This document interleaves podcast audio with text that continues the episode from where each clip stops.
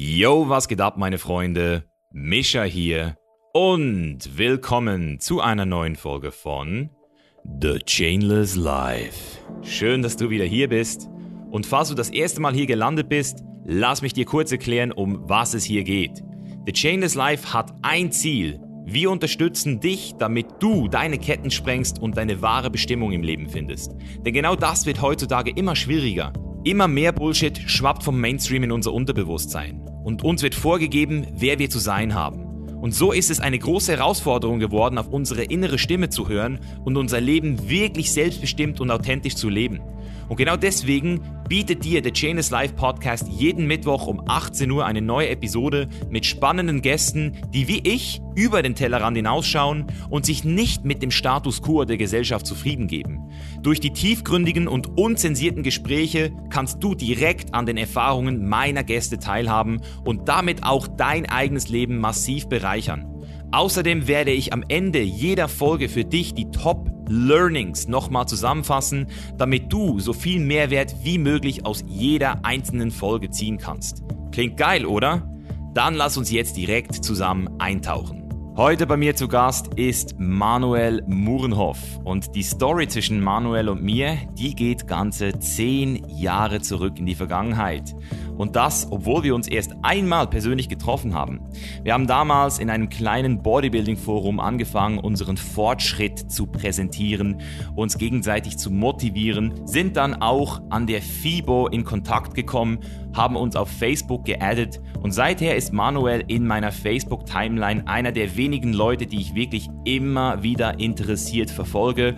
Und zwar, weil Manuel wirklich seither auch den Schritt zu einem Chainless Life gewagt hat und nicht nur um die Welt reist, sondern im Gegensatz zu vielen anderen auch ein Expat geworden ist. Das heißt, jemand, der im Ausland arbeitet, der sich in die Kulturen integriert. Und deswegen kannst du dir natürlich vorstellen, dass es um diese Journey sehr viele geile Stories gegeben hat. Und in die tauchen wir heute ein. Wir reden vor allem über seine Zeit in Afrika, seine krassesten Stories in Nigeria, Vietnam, reden auch so ein bisschen darüber, was für ein Mindset man haben muss, um überhaupt im Ausland sich in eine Kultur auch zu integrieren.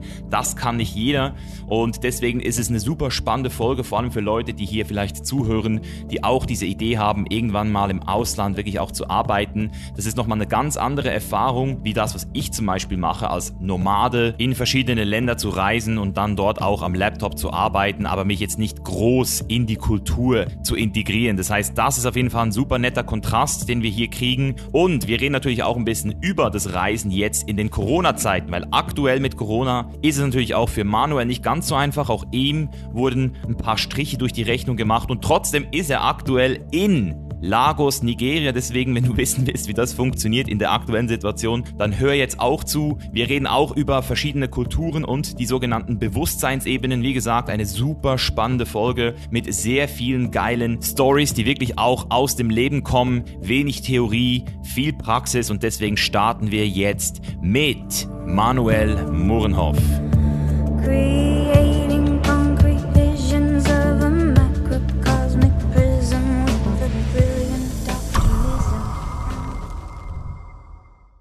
So, Manuel. Der Grund, wieso ich dich ja eigentlich für den Podcast eingeladen habe, ist ja, weil wir uns, ich würde sagen, es war so irgendwo 2011, da haben wir uns ja im Team Andro Forum haben wir uns irgendwie so kennengelernt. Kann das sein, dass das der erste Berührungspunkt war? Ich habe sogar auch darüber nachgedacht, natürlich. Und es war vor 2011. 2011 hatten wir uns ganz kurz mal persönlich auf der FIBO getroffen. Und ähm, vorher halt, äh, Team Andro, warst du noch bei Iron Sport? Warst du da noch mit dabei? Das war auch so ein Forum, das gibt's nicht mehr. Nee, ich war im Bodybuilding Forum AT, war ich. Ah, okay. Geil. Team Andro war es dann, genau. Und da warst du ja auch sehr aktiv, ne? Am Anfang, bis du dann dich daraus verabschiedet hast. Und seitdem her, lustigerweise, hatten wir uns dann 2011 kurz noch da gesehen. Ne? Wir hatten ja ganz kurz noch Hallo gesagt, das kann ich mich noch erinnern. Ich war da in der Vorbereitung, war da total abgemagert und schwach. Und dann, ich meine, ich habe dich immer verfolgt, so ein bisschen, deinen kompletten Werdegang, das fand ich dann auch immer sehr, ich sage mal, beeindruckend. Und ich kann es irgendwie so mitverfolgen, die Stufen, die du durchgangen bist. Und ich hatte jetzt zur Vorbereitung auf diesen Podcast hatte ich mir wirklich Chainless Live reingesuchtet. Geil. Ich hatte vorher nicht gehört. Ich habe, glaube ich, jetzt von denen, wie viele waren es? 114 oder wie viele Folgen sind es jetzt? 100? 105. 105. Ich glaube, ich habe 50 gehört. Auf Doppelspeed. Krass. In zwei Wochen habe ich mehr als die Hälfte runtergehasselt und fand ich sehr schön zum Nachvollziehen, wie du es entwickelt hast von deinen ersten, ich sage mal, vom normalen Zimmerpumper über dann äh, ja Fitness Personality und ja, dick Fitness Karriere, den Porsche, dann gewisse Ausschläge mit Wemmer und deine Erfahrungen da gesammelt. Und äh, das konnte man so wirklich gut nachverfolgen, habe ich auch nochmal nachgedacht, wie du dich dann auch so entwickelt hast. Vom am Anfang nur ja Party machen und Geld machen, dann über so vegan kam langsam rein, ne? also das Ethische kam mit rein und dann die Chainless Life, die Entwicklung, die du in den letzten zwei Jahren gemacht hast, wirklich von der Persönlichkeitsentwicklung, die rein auf das ich sage mal, materielle und auch greifbare gepolt ist, wirklich in dieses Transzendente, in dieses, die Erfahrung, die du gemacht hast, mit den Psychedelics, die du, Erfahrungen, die du am Burning Man und in dem äh, Rhythmia gemacht hast, war wirklich interessant und hat mich auch nochmal so angeregt, da habe ich mich auch selber gesehen, es war eine, eine andere Laufbahn, aber irgendwo auch dieses Kopfdenken mitgesehen und die Persönlichkeitsentwicklung, die sich auch wirklich sehr stark auf dieses Intellektuelle bezogen hat. Das habe ich dann auch nochmal gesehen. Das hat mir auch nochmal Ansporn gegeben, da jetzt auch mal die nächste Stufe nochmal einzuschalten und mal zu gucken, okay, was ist denn im spirituellen Bereich noch für mich? Ja, war fand ich cool, da nochmal so drüber nachzudenken und das irgendwie so Revue passieren zu lassen. Ja, hast du sehr schön zusammengefasst und auch danke nochmal für die Komplimente und ich will das auch direkt zurückgeben, weil genau deswegen bist du ja auch hier, weil wir haben uns irgendwie auf Facebook mal connected, du bist in meiner Timeline geblieben, ich habe mal aufgeräumt, so vor circa zwei Jahren habe ich mal gesagt, ich lösche alle 700 Freunde, von denen ich nichts mehr sehen will, also jetzt nicht irgendwie persönlich, sondern einfach, wo ich das Gefühl hatte, da ist kein Content für mich da und du bist dann irgendwie übrig geblieben, weil du immer, seit wir uns connected haben, unterwegs warst, Eindrücke geschildert hast, auch reflektiert hast, öfters mal auf Facebook in der Timeline. Dann habe ich dich plötzlich gesehen am Tanzen in Afrika und habe einfach immer das Gefühl gehabt, der macht's richtig, der hat's gecheckt. Das ist so ein Typ, der lebt das Leben und das, obwohl wir halt eben wirklich beide auch diese Pumper waren. Ich kann mich erinnern, ich habe mal so ein Beinenbild von dir gesehen. Du bist ja auch ziemlich groß, du bist irgendwie über 1,90 und als ich dann so dein Bild gesehen habe von deinen Beinen, habe ich so gesagt, scheiße, jetzt habe ich keine Entschuldigung mehr, nicht auch dicke Beine zu kriegen, weil das war immer so meine Entschuldigung mit 1,90 und so hat sich das Ganze entwickelt und deswegen, ja, wollte ich heute einfach mal mit dir so ein bisschen sprechen. Du hast mich auch im Vorfeld schon so ein bisschen mit deiner Story nochmal konfrontiert. Ich fand das auch super spannend, was du da alles geschrieben hast und auch die Learnings und besonders bei den Learnings, denke ich mal, ist es super geil jetzt hier für den Podcast, weil Learnings sind Erfahrungen, die du in deinem Leben gemacht hast, die letzten zehn Jahre so. Es sind nicht nur so Kalendersprüche oder so Motivationszitate.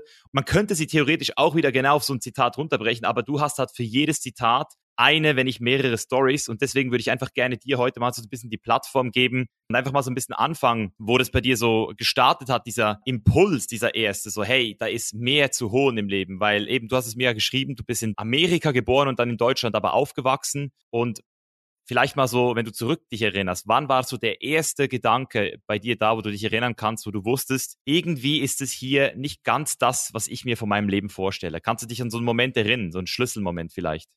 Ja, Micha, definitiv. Also es war vielleicht kein Schlüsselmoment, aber das war so ein schleichender Prozess und Nachdem ich dann, also in Amerika geboren, dann relativ schnell nach Deutschland gekommen mit meinen Eltern, dann bin ich da in dieser Blase in Deutschland erstmal aufgewachsen, durchs Schulsystem gegangen, dann zur Uni gegangen, habe zwar innerhalb von Deutschland mich bewegt, aber irgendwie das Leben hat aufgehört an den Grenzen von Deutschland. Und ich habe dann auch meine erste Freundin kennengelernt. Wir waren zusammen drei Jahre und irgendwann habe ich dann auch gemerkt, das ist irgendwie nicht meins, einfach nur in Deutschland zu bleiben und nicht die Welt zu sehen. Ich habe irgendwie gemerkt, da fehlt was. Und ich hatte auch, ich sage mal, persönliche Probleme. Ich hatte eine Angststörung entwickelt und ich hatte lange Zeit, wenn ich zurückdenke, eigentlich kein wirklich, wo ich jetzt sagen würde, oh, das war bombastisch vor allem als junger heranwachsender Mann hatte ich so meine typischen Probleme, die sich manifestiert haben. Und ich glaube, da hat mir das Unterbewusstsein irgendwie gesagt, da musst du ausbrechen. Und da habe ich auch mehrmals versucht in der Art und Weise, bin auch nicht direkt erfolgreich gewesen. Und für mich war dieser dieser Schlüsselmoment, dann wirklich das erste Mal nach der Trennung dann auch von meiner ersten Freundin, wo man dann erstmal durch dieses Tal der Tränen rausgeht, ne? keine Ablenkung, sondern wirklich da durchgeht. Und dann kurz danach bin ich das erste Mal wirklich ins Ausland gegangen, einfach mal drei Monate lang Backpacken in Mittelamerika. Und da habe ich dann erstmal gemerkt, das ist wirklich außerhalb meiner Komfortzone. Ne? Sprichst du ja auch viel drüber und das ist immer so anders definiert. Komfortzone ist für viele auf dem Sofa sitzen und Chips essen. Für mich war aber Komfortzone wirklich nicht ins Studio zu gehen, nicht mich zu ernähren, wie ich das seit zehn Jahren gemacht hatte und sehr fokussiert meiner Routine nach, sondern einfach mal in den Tag hineinleben. Das erste Mal in einem Kulturkreis unterwegs sein, den ich nicht kenne, mit nur 30 Liter auf dem Rücken. Das war wirklich so ein Learning. Und dann auch in einer Sprache, die ich eingerostet ein bisschen gesprochen habe, aber die dann doch wieder aufgefrischt werden musste. Und ich glaube, das war so der Startpunkt von einer extremen, ich sage mal, Wachstumsbewegung für mich persönlich. Und seitdem her kann ich eigentlich sagen, seitdem her, dass ich das erste Mal wirklich aus Deutschland ausgebrochen bin, dass sich mein Leben absolut zum Positiven entwickelt habe. Auf einmal habe ich gemerkt, boom, ey, ich bin glücklich, ich bin happy, ich bin zufrieden mit dem Leben. Ich habe nicht alles, was ich mir immer erwünsche, aber es läuft. Und das war ein toller Moment. Und für mich persönlich war das halt an dieses ins Ausland gehen geknüpft. Mhm einfach dieser innere Drang, wo du gemerkt hast, da ist etwas, das zieht dich, du konntest es noch nicht ganz genau erklären, aber hast es dann einfach gewagt. Und jetzt bist du wie alt, wenn ich fragen darf? 31 Grad geworden. 31, das heißt, du hast mit 16 angefangen zu trainieren und hast wahrscheinlich schon extrem viele Jahre Lifting hinter dir gehabt. Und das war halt so tief drin bei dir, dass ja du dann eben diese Comfort Zone zu verlassen war, bei dir das Gegenteil von dem zu machen, was andere normalerweise darunter verstehen, eben weg von der Disziplin hin zu das Leben zu nehmen, wie man will. Und vielleicht noch mal ganz kurz, bevor du abgehauen bist. Du hast es jetzt das Tal der Trennung, hast du das genannt? Habe ich das richtig verstanden? Tal der Tränen. Ich glaube, da hast du auch mal drüber gesprochen, dass man viele halt dazu neigen, okay, wenn sie aus einer Beziehung rauskommen oder irgendeine Krise haben, direkt sich abzulenken. Ne? Das sagt man ja, du bist getrennt, ja komm, wir gehen in den Club und du suchst dir eine neue. Und ich glaube, das ist falsch. Man kann es vielleicht verdrängen, aber es ist ja nie gut, Emotionen zu verdrängen. Das heißt einfach, man kann auch mal schlecht drauf sein, man kann auch einfach mal durch dieses Tal der Tränen gehen, weil erst dann kann man wirklich diesen Berg des Glücks, sage ich mal, wieder hochgehen. Und das habe ich für mich halt auch gemacht. Und dann dieser, ich sag mal, vom Tal der Tränen auf den Berg des Glücks, das kam dann genauso ein Jahr später, wo ich dann das erste Mal wirklich ins Ausland gegangen bin. Mhm. Und war da auch so ein bisschen Zweifel dabei vielleicht, dass du vielleicht aus dem Flugzeug warst? Es gibt ja immer so diese Rückschritte oder diese Sachen, die passieren, die nicht geplant waren. Gab es da auch so Zweifel auf diesem Weg, bis du zu diesem Berg warst, wo du zum ersten Mal die frische Luft gerochen hast und vielleicht einen Kaffee getrunken hast, gesagt hast, boah, Mann, das ist das Leben. Boah, auf jeden Fall. Ich meine, die erste Woche, die ich da war, es war im Urlaub, ich musste nicht arbeiten, war toll. Ich wollte jeden Tag zurück. Ich war wirklich kurz davor, das abzubrechen. Es war so komisch für mich, nicht diesem strukturierten Leben nachzugehen und irgendwie, ich meine, das waren meine eigenen Chains, das waren nicht Chains von anderen, das waren meine eigenen, die einfach so, ich sage mal, zu sprengen und einfach zu sagen, nein, du fährst jetzt nicht nach Hause. Wie blöd bist du eigentlich? Okay, du bist jetzt hier im anderen Land und du fühlst dich irgendwie unwohl, das ist vielleicht normal, du gehst da jetzt einfach mal durch. Das ist das erste Mal, dass du es machst.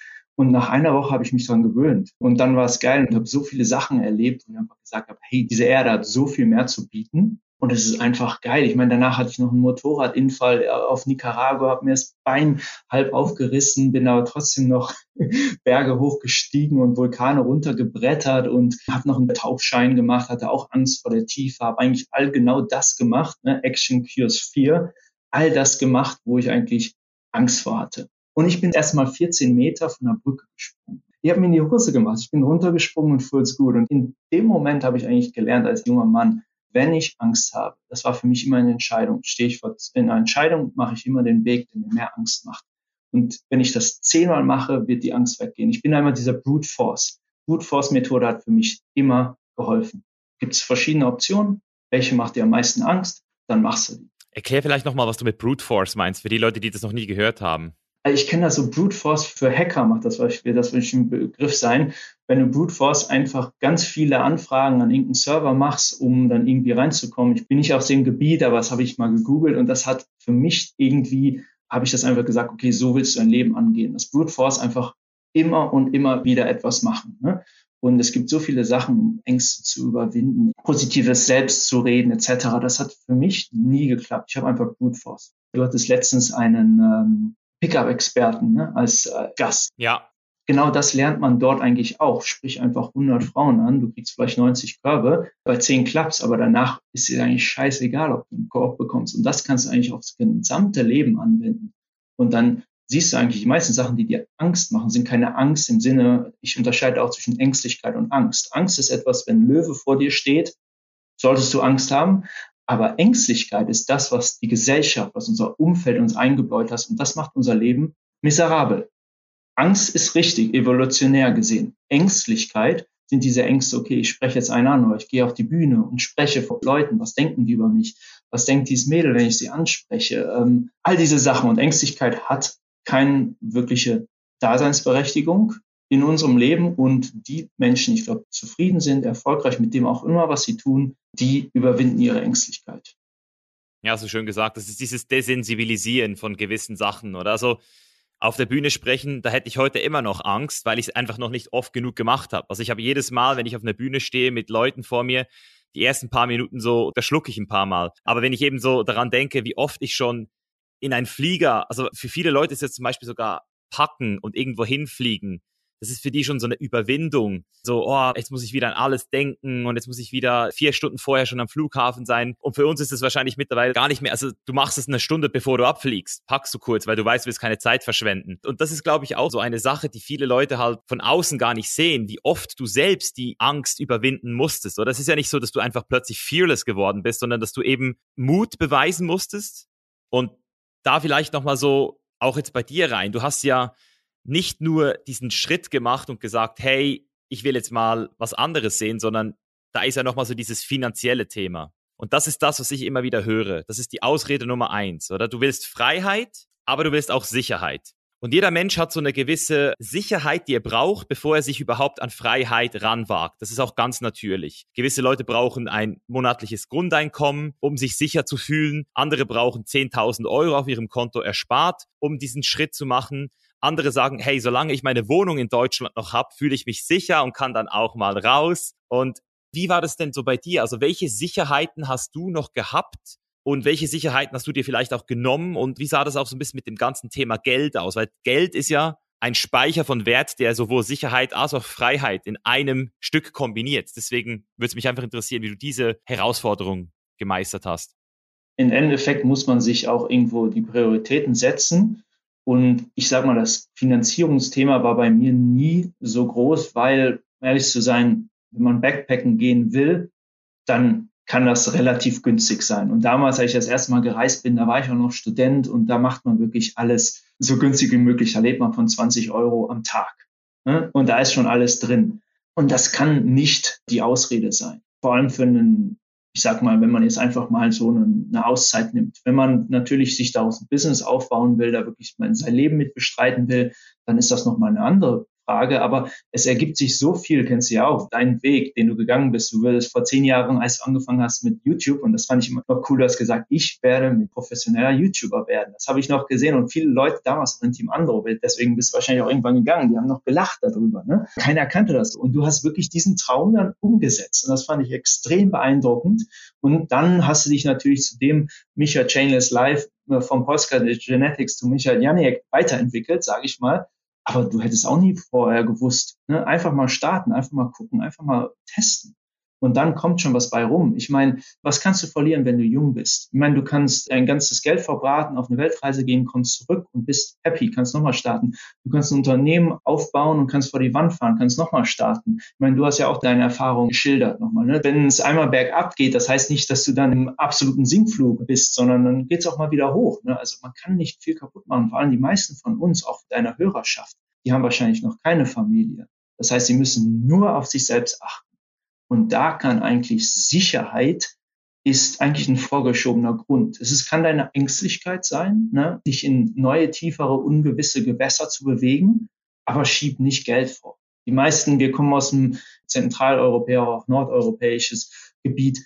Das sind alles Länder, wo du relativ viel verdienen kannst, auch wenn du irgendwo Kellnern gehst. Und wenn du das Geld dann woanders ausgibst, da hast du so viel von. Das kann keine Ausrede sein. Muss jeder wirklich in sich selber gehen und gucken, ist das der Grund, warum ich das mache, oder sind es andere Gründe, die vielleicht tiefer liegen, vielleicht sogar im Subconscious-Bereich. Ne? Ja, ist ein guter Punkt. Ist ein guter Punkt. Ich kann mich sogar erinnern, ich habe damals im Team Andro Forum, das war ganz lustig, das war bevor ich das erste Mal nach Amerika geflogen bin, habe ich sogar einen Post gemacht und die Leute gefragt, so hey, ich will unbedingt nach Amerika pumpen, diesen Lifestyle leben. Hat irgendjemand Bock, auch nach Amerika zu fliegen? Und da haben sich zwei, drei Leute so gemeldet, aber die waren halt überhaupt nicht committed, weil in meinem Umfeld damals gab es halt niemand, der das machen wollte. Die haben alle halt Nein gesagt oder gesagt, hey, ich habe keine Zeit, ich muss arbeiten oder nee, so lange kann ich gar nicht Urlaub nehmen. Und das war bei mir so eine Angst, die ich halt immer hatte, so alleine zu reisen, so ganz alleine irgendwo hinzugehen das ist ja auch ein Grund, wieso viele Leute sagen, nein, ich gehe nicht. Und da musste ich mich ja dann irgendwann auch überwinden und sagen, hey, scheiße, okay, krass, niemand will mitkommen, dann muss ich irgendwie alleine diesen Weg machen. Und Vielleicht da nochmal so deine Erfahrung. Wie lange geht's denn, bis man da wirklich mal wieder auf richtig krasse Leute stößt und da auch mit denen dann, ja, so beim Backpacking zum Beispiel einfach mal so eine Route zusammen macht und vielleicht dann sogar eine Freundschaft sich daraus bildet? Weil das ist, glaube ich, bei vielen Leuten auch so ein Thema, warum sie diesen Schritt nicht wagen. Ich sage mal, je öfter wir was machen, desto besser werden wir. Du hast einen äh, dicken Oberarm, weil du oft curlst. Ne? Nicht, weil du einmal gecurlt hast. Und äh, das heißt, immer wieder etwas zu machen, dadurch werden wir gut. Es gibt ja auch die sogenannte 10.000 Stunden Regel. Mach etwas 10.000 Stunden, wirklich intensives Training und du gehörst sehr wahrscheinlich zur Weltelite, wenn es mit dem genetischen Potenzial oder in anderen Sportarten heißt mit dem Talent einigermaßen einhergeht. Ne? Das heißt, einfach wirklich immer wieder das auch machen. Das ist auch wieder diese Brute Force Methode. Das erste Backpacking Tour habe ich noch zu zweit gemacht. Danach bin ich vielleicht insgesamt viermal Backpacken gewesen über einen längeren Zeitraum bin ich auch alleine gegangen. Weil es war keiner da, der dann Zeit hatte oder keiner, der Geld hatte. Ja, und willst du warten, bis jeder Zeit hat? Nein, du machst einfach alleine. Das ist das Geilste. Ich komme auf so eine Spielwiese, die komplett frei ist, eine Spielwiese einer alten, anderen Kultur. Ich kann mir wieder was aufbauen. Ich kann mir einen ganzen sozialen Circle aufbauen. Ich kann mich vor meinem Team beweisen. Also all diese Herausforderungen, wo ich jetzt einfach nur denke, oh, scheiße, dass das Visum noch so lange dauert oder dass Corona mir da jetzt äh, das ein bisschen verzögert. Aber ich muss da hin. Ich muss da einfach mich wieder diesen widmen und einfach wieder diese Schritte gehen, weil ich weiß, jedes Mal wachse ich daran. Das ist das, das Schöne im Ausland zu reisen oder was ich persönlich sogar wesentlich besser jetzt finde, ist für mich im Ausland zu leben und zu arbeiten, weil das nochmal eine andere Dimension dazu bringt. Ja, genau deswegen wollte ich auch nochmal mit dir ein bisschen reden, weil da bist du mir definitiv was voraus, was deine Erfahrungen auch in diesen verschiedenen sozialen Systemen betrifft, weil ich bin halt auch am Arbeiten überall, wo ich bin, aber ich arbeite nicht mit den Leuten direkt und habe da auch nicht diesen tiefgehenden Kontakt. Und du hast ja ich würde jetzt mal aufzählen, du hast in der Schweiz gearbeitet, in den USA gearbeitet, in verschiedenen Ländern in Afrika hast du gearbeitet, in Vietnam hast du, glaube ich, auch gearbeitet. Erklär mir vielleicht mal, wie es überhaupt dazu kommt, dass man an so vielen Orten arbeiten kann. Also wie hat sich das entwickelt von diesen verschiedenen Ländern aus und wie haben sich diese Kulturen dann entsprechend bei dir auch unterschieden? Also was hast du da gelernt oder vielleicht auch mitgenommen in diesen verschiedenen Jobs, wenn man das mal so sagen darf? Vielen Dank für die Frage. Das ist eigentlich das Interessante, weil du bist ja als Unternehmer, als Influencer, du machst dein eigenes Ding, ne? bist um die Welt gereist, als Digital Nomad und wirklich tolle Eindrücke. Und ich bin dann nochmal einen anderen Weg gegangen. Ich glaube, das kann jetzt auch für die Zuhörerschaft interessant sein. Ich bin Angestellter, das heißt, ich arbeite für ein Unternehmen und habe es trotzdem irgendwie geschafft, wahrscheinlich auch, weil es dann auch wirklich mein Wille war und es so projiziert wurde auch nach außen hin, dass ich wirklich im Ausland arbeiten will. Und wie ist es eigentlich dazu gekommen? Ich habe mein Studium in den USA beendet und in den USA war für mich wie so ein Melting Pot von allem. Ne? Ich war da in einer kleinen University-Stadt und habe da indische Freunde gehabt, chinesische Freunde, karibische Freunde, afrikanische Freunde. Also da das erste Mal, dass dieser Manuel aus Deutschland dann wirklich mit diesen Kulturen konfrontiert worden ist. Und da habe ich gesagt, was muss ich machen? Und dann habe ich mich beworben, geguckt, wo kann ich international arbeiten und bin dann bei einer Schweizer Firma gelandet. Das ist wirklich interessant. Und bin dann zurück in die Schweiz gegangen, tatsächlich, weil ich auch wusste, ich kann danach wieder weg. Die Schweiz ist wunderbar und ist auch toll, dort zu sein, aber ich habe mich auch wieder gefreut, dann nach Vietnam zu gehen und dann wirklich in den, in den Osten zu gehen, nach Asien, wo ich vorher nicht war. Und das hat alles am Anfang so geklappt. Ich hatte nämlich mich auf ein sogenanntes International Management Trainee Programm beworben. Und da war vorgeschrieben, dass man ins Ausland gehen musste. Und ich hatte im gesamten Bewerbungsverlauf eigentlich auch dargelegt, okay, ich habe internationalen Hintergrund und möchte das auch so weitertreiben, habe da irgendwie meine Leidenschaft gefunden und entwickelt, weiterentwickelt. Und die Unternehmen, die sehen das auch ganz gerne, weil es gibt nicht viele Leute, die die Flexibilität und auch die Skills mitbringen, um im Ausland zu arbeiten. Da gehört auch eine gewisse Mentalität dazu, einfach irgendwie nicht die Angst zu haben und auch mal in Umgebungen zu leben, wo es komplett anders ist als in Deutschland oder Schweiz. Lass mich hier kurz reingrätschen. Welche Unternehmen würden sowas tendenziell bevorzugen oder schätzen? Weil das ist ja jetzt auch wieder eine geile Frage für die Zuhörer. Wenn man natürlich jetzt angestellt ist, bei welcher Firma würde man denn jetzt arbeiten müssen oder in welchen Branchen sind solche internationale Jobs überhaupt ein Thema? Vielleicht von deiner Seite aus? Ich glaube, insgesamt ist es in sehr vielen Branchen möglich. Zum Beispiel im Startup kann es so sein, dass man als Digital Nomad arbeiten kann. Man kann als Diplomat für sein eigenes Land international arbeiten. Mich hat es in den Maschinenbau gebracht, geht auch. Also es gibt so viele verschiedene Branchen. Ich kann jetzt nur von meinem Hintergrund sprechen als ein Anlagenbauer, Maschinenbau. Da muss man eigentlich immer nah beim Kunden sein. Deshalb hat die Firma eine Präsenz in 140 Ländern. Und da natürlich nicht in jedem Land ist es ein riesen Seller und nicht in jedem Land kann man einfach mal so hingehen und sagen, oh, ich wähle das jetzt aus wie aus dem Reisekatalog, weil ich da hin muss. Also da gibt es schon gewisse, ich sag mal, Chains, weil die kann man schon beeinflussen. Ich kann nicht einfach sagen, ich gehe in den Flieger und gehe da hin und arbeite dann. Ne? Aber man kann es schon so beeinflussen. Lange Rede, kurzer Sinn. Ich glaube, überall, wo es eine internationale Workforce gibt in einem Unternehmen, kann man international arbeiten. Das muss man sich einfach mal vorher angucken und auch mal auf die Website gehen. Wo ist diese Firma vertreten? Und ich glaube, was mir geholfen hat, das ist ein großes Unternehmen, aber ist trotzdem noch, ich sag mal, überschaubar. Das heißt, man baut schnell sich Netzwerke auf zu den Entscheidungsträgern und kann sich dann auch dort positionieren. Und dann weiß man schon, okay, der Kollege dort, der ist potenziell offen für gewisse Einsätze im Ausland und kann das auch oder hat auch das Mindset dafür. Ne? Wenn du jetzt in einem Riesenkonzern bist, wie ich sage mal Bosch, ich habe nie in einem Riesenkonzern mit 300.000 Mitarbeitern gearbeitet. Ich weiß nicht, wie es da ist. Da gibt es ganz genaue Vorgaben, wann man wie ins Ausland geht. Da ist etwas alles ein bisschen ich sag mal, wie bei der Behörde, wie beim Beamten. Aber in einem Unternehmen, wo ich jetzt bin, das sind so 13.000 Mitarbeiter, da ist alles etwas noch ein bisschen fluider. Es ist so ein bisschen mehr Raum gegeben und wenn man diesen Raum füllt, dann kann man wesentlich mehr beeinflussen, wo man hinkommt und dass man dort auch vorankommt.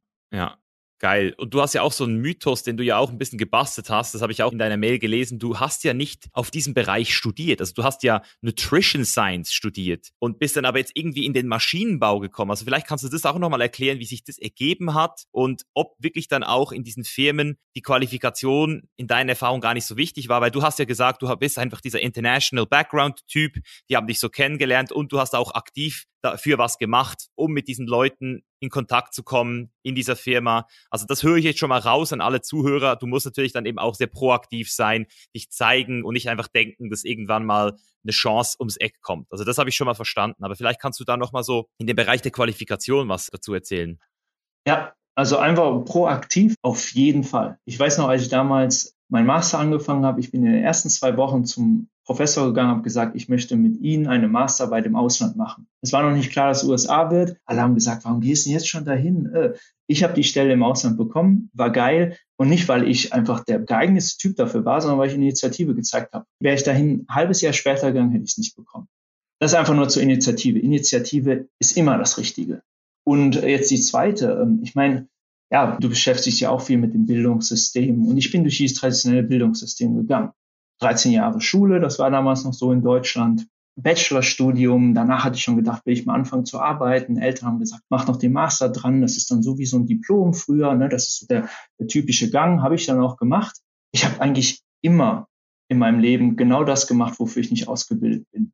Am Anfang wirklich, wie du sagst, mit Nutrition Science angefangen habe dann im Master umgeschwenkt auf etwas mit mehr Ingenieurs-Background. Ich meine, ich bin kein Ingenieur, muss man ehrlich sagen. Ich habe mich da, da durchgemogelt irgendwie. Ich habe hart gelernt, um durch gewisse Klausuren wie Thermodynamik rauszukommen. Ich habe auch ein bisschen geflunkert hier und da. Es hat irgendwie geklappt, aber ich bin nicht der Ingenieur. Und danach habe ich dann, hätte ich niemals gedacht, dass ich dann beim Anlagenbauer lande, weil das war nie was. Aber das ist auch wieder, da kann man auch den Bogen wieder spannen zu dem, okay, mach das, was dir Angst macht. Weil natürlich, wenn du dich irgendwo bewirbst, wo du nicht fünf Jahre genau das studiert hast, was dich dafür irgendwie so in Anführungsstrichen perfekt macht, sondern du machst einfach mal, das ist Angst. Und dann bist du im Bewerbungsgespräch, Assessment Center, wirst durch die Mühle gedreht von, weiß ich, fünf äh, Senior Managern, die vor dir stehen und das ist hart, aber am Ende, manchmal klappt es und manchmal nicht, aber wenn es klappt, dann ist es geil und man macht immer was. Und ich sag mal, je weiter man sich entwickelt und auch egal welches Business, ob du in deinem Bereich jetzt oder in meinem Bereich, je weiter man sich entwickelt und je höher man kommt, desto weniger zählt es, wo man herkommt. Und niemand interessiert sich, aus welchem Elternhaus du kommst. Am Ende niemand interessiert sich, was du studiert hast. Es ist völlig egal. Es ist eine Eintrittskarte und die brauchst du, um den ersten Gig zu landen. Und danach wird es nur durch deinen Drive, durch deine Fähigkeiten beeinflusst.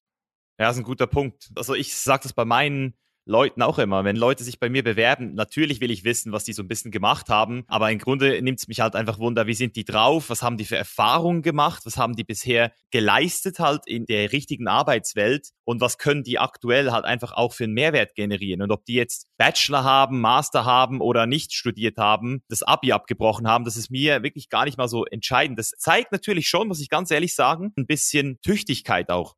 Da ist zum Beispiel Bodybuilding ja auch ein sehr gutes Abzeichen dafür. Deswegen hast du dich übrigens auch durch ein paar Sachen durchgemogelt, weil Arnold Schwarzenegger natürlich auch ein Vorbild von dir ist und er sagt ja auch immer, er hätte auch immer mal wieder Regeln gebrochen, ein paar, so in der Grauzone. Das gehört, glaube ich, auch dazu. Und damit meine ich nicht kriminelle Sachen oder illegale Sachen, sondern zu verstehen, dass es immer diesen Rahmen gibt, der von der Gesellschaft vorgegeben ist, aber dieser Rahmen nie so theoretisch zu 100 Prozent eingehalten wird von Menschen, weil Menschen sind immer noch Menschen, also heißt, du bist immer noch von Mensch zu Mensch in der Lage, mit einer Person, die zwar gewisse Rahmenbedingungen vorgesetzt kriegt, auf Menschbasis eine Abmachung zu machen. Weißt du, ich meine, auf Sympathiebasis zum Beispiel auch einfach sowas zu kriegen. Und ich glaube, das ist das, was ich beim Reisen am allermeisten gemerkt habe. Wenn du mit einer Person auf einer Augenhöhe bist und die so behandelst, wie sie behandelt werden möchte, nämlich als Mensch, dann ist die auch viel mehr in der Lage, dir plötzlich Sachen zu geben, die sie eigentlich nicht machen dürfte oder nicht machen könnte oder im System kann man das Knöpfchen dann plötzlich trotzdem drücken oder was auch immer, weißt du, ich meine? Definitiv, und da muss ich den Bogen spannen, was du gesagt hast, das ist Nummer eins Überlegensregel in Afrika, habe ich auch gelernt. Wenn du im Ausland bist als Expat, ist es oft mal so, äh, ich nenne es, da bist du deinem Ego so sehr geschmeichelt ne, und du hast dich auch sehr viel mit Ego beschäftigt. Für Leute, die da vielleicht nicht so ganz, ich sag mal, äh, selbstreflektierend sind, da kann das schnell zu dem Expert-King-Dasein führen. Da fühlt man sich auf einmal wie der tollste Hecht. Hast du auch gemerkt, wenn du im Asien bist. Die Leute gucken anders, die Leute behandeln dich anders. Und da heißt es, das ist nicht, weil du einfach nur super cool bist, da muss man sich auch grounden, sondern einfach, weil du exotisch bist. Und das heißt, du musst trotzdem jeden mit Respekt behandeln. Auf der Straße, egal. Und da habe ich eine lustige Anekdote aus Kenia. Ich bin gerade aus Kenia zurückgekommen, habe dort mein Assignment beendet. Und ich habe immer mit unserem Security-Wächter vom Compound, wo ich gelebt habe, habe ich immer geschnackt. Ich kannte seinen Namen, habe ihm ab und zu mal was Mehl mitgebracht, ein bisschen Geld mitgebracht oder also einfach so ein paar Sachen, wo ich mal gedacht habe, das könnte ihm freuen, das unterstützen. Und er hat mir gesagt, junger Mann, du bist der Erste in diesem Compound, der meinen Namen kennt. Ne? Weil die meisten, die gehen einfach an den Leuten vorbei, ist egal, der ist unter mir, interessiert mich nicht. Und das Interessante ist jetzt, dass meistens die Leute ausgeraubt werden oder schlechte Erfahrungen machen, die nicht von irgendwelchen Einheimischen, sag ich mal, beschützt werden. Was meine ich damit? Ist, es ist meistens ein Inside-Job. Afrika ist ein hartes Pflaster, vor allem in gewissen Ländern. Und wenn was passiert, ist das oft ein Inside-Job. Da sind viele Leute mit daran beteiligt, vielleicht ein Security-Mann, vielleicht der Elektroniker, vielleicht eine Putzfrau. Und es ist in der Regel oft so, suchen sich die aus, die natürlich, wo sie denken, sie können ganz viel bekommen, aber auch, wo sie eine Abneigung die Leute haben. Und wenn ich manchmal sehe, und das widert mich an, wenn ich sehe, manchmal im Supermarkt sehe ich irgendwie so eine Langnase, so nennen sie es, einen weißen Rumlauf und der hat dann irgendjemanden mit, der ihm hilft und der behandelt den wie Dreck. Da kriege ich so einen Hals. Und dann denke ich mir, wenn du irgendwann ausgeraubt bist oder wurdest schon ausgeraubt, dann ist das ganz sicher, weil du die Leute wie Dreck behandelst. Und das ist das Wichtigste. Immer mit Respekt behandeln. Das hilft dir einfach. Ich meine, wenn du einfach Leuten mit einem Namen begrüßt und einfach was Nettes austauschst, du machst deren Tag ein bisschen besser und dann hast du selber auch ja ein gutes Gefühl. Ne? Es ist nicht nur altruistisch, sondern es ist wirklich für dich gut und du erhöhst einfach deine Sicherheit dadurch, dass du siehst, okay, dieser Junge, dieser junge Mann, der das zugezogen ist, wäre vielleicht ein gutes Opfer, um ihn auszurauben, aber macht das nicht, er ist ein cooler neben den anderen, weil er ist respektiert vom Gatekeeper bis auch hin zu vielleicht irgendwelchen anderen Leuten, die du mal einlässt, die ein bisschen höher sind. Dann sieht man einfach, okay, der ist respektiert. Das ist ganz, ganz wichtig. Ja, Das ist ein richtig guter Punkt, den du da ansprichst. Ich habe da auch schon aus Johannesburg von einem Kollegen gehört, der Jubril mit seiner ganzen Truppe wurde der ausgeraubt und genau so, also at gunpoint. Also in der Nacht ist er aufgewacht, zwei Schwarze mit Knarren ans Gesicht und das war eben auch ein Inside-Job. Also da hat der Gatekeeper die reingelassen, weil die sind in einer gated Community gewesen. Also in Afrika in gewissen Cities ist man nicht mal safe in diesen gated Communities, eben genau aus diesem Grund. Und ich finde es schön, dass du das sagst, dass das eben auch dazu mitspielt, weil da haben wir ja wieder dieses karmische Gesetz, wo andere jetzt drüber lachen würden. Aber ich sag, das zieht hier wirklich. Also wenn du dem Security Man mal ein Wasser vorbeibringst oder eine Cola oder ein Bier, wenn es heiß ist, dann merkt er sich das. Und das ist halt einfach eine Menschlichkeit, die eben dann auch dazu führt, dass diese, ich sag's mal, diese Entscheidungen, Business-Entscheidungen, kann man schon fast böse sagen, dann dort auch zu deinen Gunsten gefällt werden. Also das ist ein richtig geiler Punkt, den du da ansprichst. Und ich glaube, das lernt man aber auch nur, wenn man eben auch viel unterwegs ist und mal diese Dynamiken versteht. Du hast jetzt dieses Wort Expat ein paar Mal erwähnt und ich kann mich ziemlich genau erinnern, vor ein paar Jahren hast du mal auch einen Artikel darüber geschrieben auf Facebook. Regeln, wie sich ein Expat verhalten sollte. Vielleicht kannst du mal den Begriff kurz erklären und vielleicht noch mal so ein paar von diesen Sachen da zusammenfassen, weil ich fand das ziemlich cool. Also Expat kommt ja eigentlich vom lateinischen ex und dann pet patria, also aus deinem Land heraus. Und das Expat bezeichnet man eigentlich diejenigen, die ihr Land verlassen, um im Ausland zu arbeiten. Und da ist oftmals auch nur, ich sag mal, ein bisschen politisch angehauchte Diskussion. Was ist jetzt der Unterschied zwischen Expat und Immigrant? Oftmals wird gesagt, okay, der Expat, das ist so ein bisschen rassistisch angehaucht. Das ist der Weiß, der ins Ausland geht, der ist höher angesehen. Und der Immigrant ist der, der dann jetzt in die Schweiz kommt oder nach Deutschland kommt.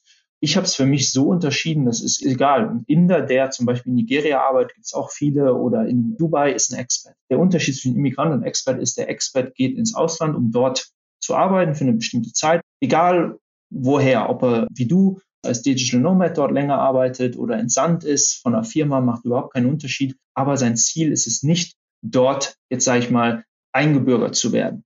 Ich bin auch zum Beispiel, wenn ich lange jetzt in der Schweiz sein würde, ich bin irgendwann Immigrant, weil ich dann Schweizer werden würde, wahrscheinlich. Das macht ja auch schon Sinn. Dann bin ich ein Immigrant. Das ist auch ein bisschen Wortklauberei. Lange Rede, kurzer Sinn. Expats sind Leute, Professionals oder wer auch immer, auch Digital Nomads, die im Ausland arbeiten. Und das ist das Wort dahinter. Mhm. Und die Regeln hast du jetzt benannt. Das sind einfach diesen Respekt gegenüber der Kultur. Wie siehst du das denn mit Respekt gegenüber Sachen, die du nicht weißt? Also würdest du so weit gehen und sagen, wenn du in ein Land gehst, dann ist es deine Pflicht als Expert, sich auch über die kulturellen Regeln zu informieren, damit du sie nicht unwissentlich brichst? Oder, also ist dir das auch schon mal passiert? Ich wusste zum Beispiel in Bali, über gewisse Sachen nicht Bescheid, über die äh, Hindu-Kultur. Da sind mir zwei, dreimal so Sachen aufgefallen, wo ich gemerkt habe, oh shit, da habe ich vielleicht jetzt gerade die Kultur ein bisschen verletzt. In, in Thailand ist es zum Beispiel auch so, dass du Sachen mit zwei Händen entgegennimmst, also dass du nicht nur eine Hand benutzt. Wie siehst du das? Ja, auf jeden Fall. Ich meine, wir müssen uns einfach genau das aufschreiben, was wir von anderen erwarten. Ich meine, in den letzten Jahren hatten wir einen großen Influx von fremden Kulturen und was wir erwarten, ist, dass Leute sich anpassen, dass Leute unsere Kultur respektieren. Was für eine Heuchlerei wäre es, wenn wir jetzt ins Ausland gehen, nur weil wir in einer, denke ich mal, mächtigeren Position irgendwie sind oder denken, wir wären in einer, und dann könnten wir uns benehmen wie die Sau im Walde. Das funktioniert nicht. Das ist auch falsch. Ich meine, überleg dir mal, wenn du als Expert jetzt im Ausland bist und da dich irgendwie wie die Sau im Walde verhältst, du bist erstmal scheiße zu den Einheimischen. Du wirfst auch ein schlechtes Bild für deine Landsleute ab, für die anderen Expats, weil dann sagst du, ja, jetzt die Weißen sind immer so arrogant oder dieses oder jenes. Das heißt, das ist dieser Butterfly-Effekt. Ne? Wenn du dich wie die Sau im Walde aufführst, dann kommt das weiter und dann kommt vielleicht ein Nächster, der total freundlich ist und der wird dann schlecht behandelt, weil er ähnlich wie du aussiehst. Und so kann man es auch umdrehen. Je mehr Gutes ich bringe, desto mehr sind eigentlich Leute offen zu anderen Leuten aus meinem Kulturkreis. Und dann ist eigentlich die Chance, dass sie sich gegenseitig Gutes tun. Und ich sage mal, das Gesamtgute in der Welt sich irgendwie verbessert. Be the change that you want to see in the world. Es fängt mit dir an. Ich glaube, das ist ganz wichtig. Also klar, informieren. Und ich meine, das gehört auch dazu, wenn ich ins Ausland gehe.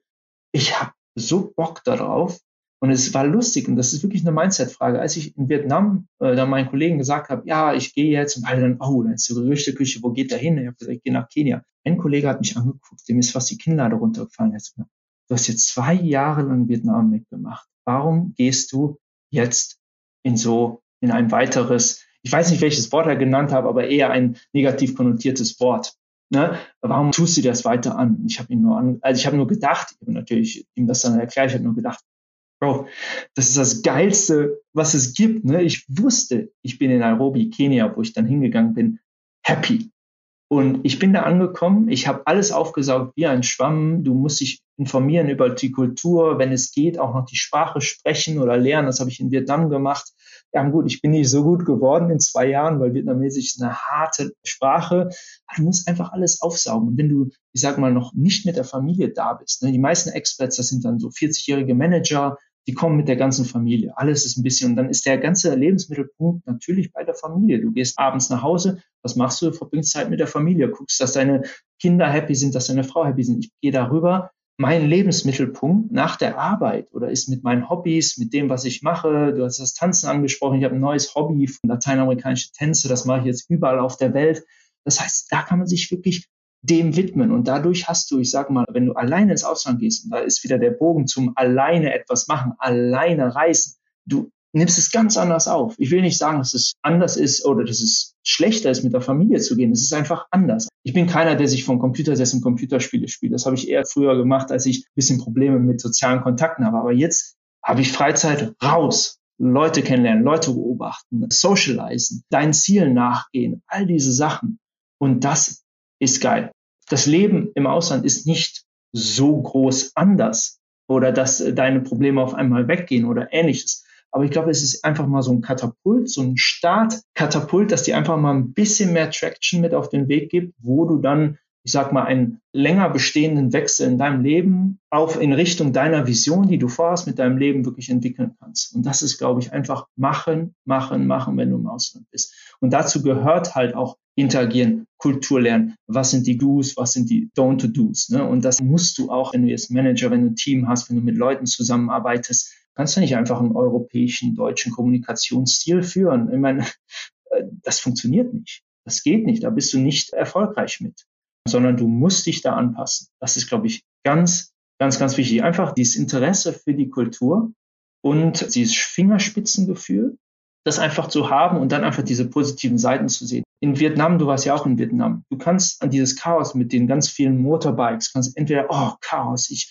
krieg jetzt Krebs, weil ich die ganze Abgase in der, in der Lunge habe, oh, da werde ich nachher überfahren und die können ja überhaupt kein Englisch und die arbeiten ja nicht so wie wir und die sind faul. Du kannst alles, aber du kannst auch sehen, geil, Mann, das ist eine 10 Millionen Stadt, wo ich hier bin, da ist jeden Tag was zu erleben, das Chaos ist geil, ich hole mir jetzt ein Motorrad und fahre da volle Kanne rum, hab da Spaß, kann da in eine Gesellschaft eintauchen, die weit davon weg ist, perfekt zu sein, aber ich kann wirklich was beeinflussen. Ich meine, diese Länder wachsen mit Double-Digit-Numbern, wenn nicht gerade Corona ist. Und das heißt, da geht was. Ne? Das heißt, überall kannst du immer das Gute oder Schlechte sehen. Und es ist irgendwo auch eine Perspektive. Steckt mich jetzt, ich kriege jetzt schon wieder einen Koller hier, habe alles, was ich brauche, aber irgendwie so ein bisschen fühlt es sich für mich noch an wie ein goldener Käfig. Ne? Und warum gehe ich nach Nigeria? Weil Nigeria ist nochmal eine andere Stufe. Das ist nochmal die nächste, die höchste Stufe, die ich bis jetzt hatte. Ich wollte gerade sagen, ja. Die Leute fragen mich, sag mal, hast du noch alle Tassen im Schrank? Fragen mich mal. Ich hatte wirklich sehr viel, sehr viel Widerstand jetzt mit der letzten Entscheidung, ähm, nach Nigeria zu gehen. Aus dem persönlichen Umfeld und auch von den Leuten, wo ich wirklich auf deren Meinung zähle. Das engste soziale Umfeld, die Familie. Das war wirklich anders jetzt bei Vietnam. Das war auch ein bisschen schon mit Kenia, aber auch Afrika. Aber jetzt ist es nochmal ganz anders. Aber ich bin mir sicher, ich werde da eine tolle Zeit haben. Ja, und selbst wenn nicht, dann kannst du halt zurückfliegen, weißt du. Besonders aus dem engsten Umfeld finde ich es immer noch fast einfacher für mich eigentlich, weil das meistens Leute sind, wo ich weiß, die meinen es eigentlich gut mit mir und die projizieren dann halt einfach ihre Ängste und das Mangel auch, der Mangel an Erfahrung, das projizieren sie dann halt einfach auf dich. Das heißt, die sehen halt sich selbst in Nigeria und denken so, hey, das wäre für mich eine absolute Vollkatastrophe, aber die sehen halt nicht, dass du du hast es vorhin schön gesagt, oder? In jeder Kultur was gelernt hast. Du hast überall ein kleines Plugin oder ein kleines Werkzeug wieder dazugekriegt, wie gewisse Leute reden, wie gewisse Leute sich verhalten. Dieses Gefühl, diese Intuition, ist es hier gefährlich, ist es nicht gefährlich oder werde ich hier übers Ohr gehauen oder was auch immer.